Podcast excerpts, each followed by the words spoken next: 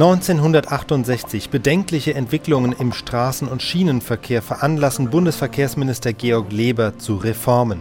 Die Bahn gerät immer mehr in die roten Zahlen, gleichzeitig steigt der Autoverkehr rasant. Die Folge sind immer höhere Straßenkosten, immer mehr Verkehrstote. Hier will Georg Leber eingreifen und wieder mehr Verkehr auf die Schiene bringen. Das ist ein Teil seines berühmten Leberplans. Am 18. Februar 1968 erklärt er im Bundestag, wenn die Einschnitte bei der Eisenbahn nicht mit ebenso klaren Einschnitten im Straßengüterverkehr erfolgen, gerät die Eisenbahn trotz aller Modernisierungsmaßnahmen in einen immer tieferen Strudel der Unwirtschaftlichkeit, wie es bei der Kohle geschehen ist, und der Volk müsste sich darauf einrichten, ständig mit wachsenden Defiziten bei der Eisenbahn zu leben. Oder man müsste sich, weil man auf der Straße nicht zupacken will, praktisch zu einer Demontage der Eisenbahn entschließen. Daran mitzuwirken habe ich persönlich keine Veranlassung. Einige Monate später, am 25. Juni, beschließt der Bundestag den Leberplan allerdings nicht ganz im Sinne des Erfinders. Leber wollte nämlich mit Hilfe von Lkw-Fahrverboten auf den Straßen mehr Güterverkehr auf die Schiene bringen. Diese Verbotslisten stießen jedoch auf Ablehnung. Einen Tag nach der Bundestagsentscheidung äußert sich Leber im Interview. Herr Minister, soll man Ihnen Glück wünschen oder soll man Ihnen das Beileid aussprechen? Was sagen Sie denn nun zu diesem neuen Leberplan, den wir seit gestern Abend, seit dem Koalitionsgespräch haben?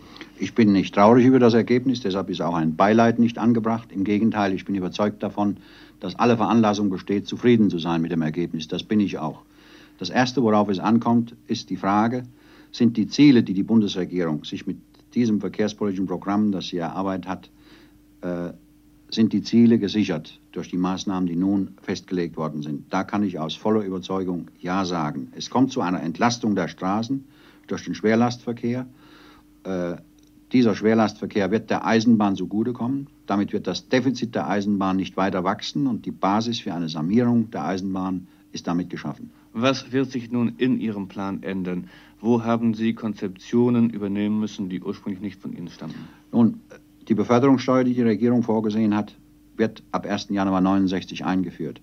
Wir waren ohne dies der Auffassung, dass sie etwa um das Jahr 1970 umgemünzt werden muss in eine Wegekostenabgabe, an der wir ja in Europa selbst mitarbeiten und in die sie übergeleitet werden muss. Es wird also eine andere Steuerfirma sein. Nicht mehr Beförderungssteuer, die leistungsbezogen ist, sondern eine Abgabe für die Benutzung der Wege, damit zwischen Schiene und Straße Gleichheit herrscht.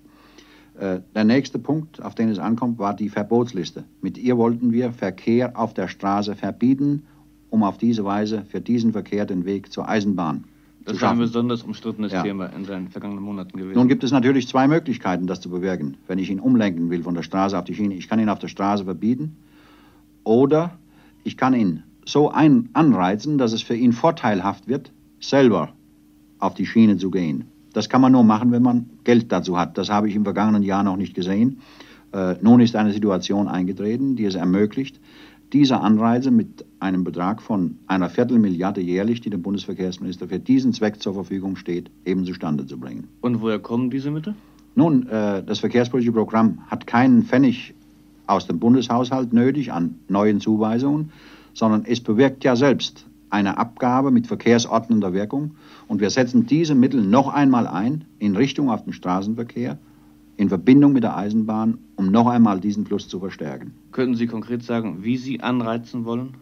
Nun, wir werden beispielsweise den kombinierten Verkehr äh, fördern. Kombinierter Verkehr heißt, der Lastwagen äh, braucht ein paar technische äh, Einzelheiten, die an ihm äh, vorgenommen werden müssen, um auf den Waggon klettern zu können.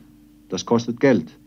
Der Unternehmer äh, ist nicht leichterdings geneigt, das auszugeben. Wir können ihm nun helfen, diese Investition zu bezahlen.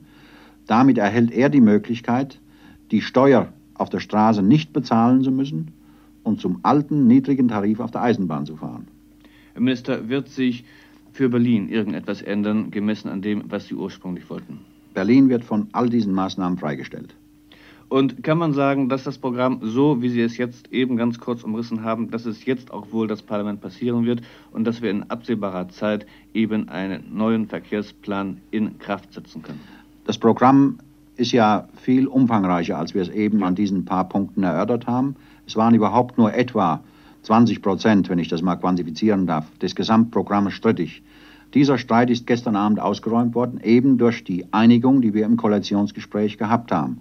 Die Fraktionen der CDU und der SPD sind also einig darüber, so soll es künftig werden. Damit ist auch die parlamentarische Basis bereitet. Das, was jetzt noch zu erfolgen hat, ist, dass das Ergebnis des Koalitionsgespräches in den Ausschüssen des Parlaments und schließlich im Bundestag selbst in konkreten Gesetzesbestimmungen äh, seinen Niederschlag findet.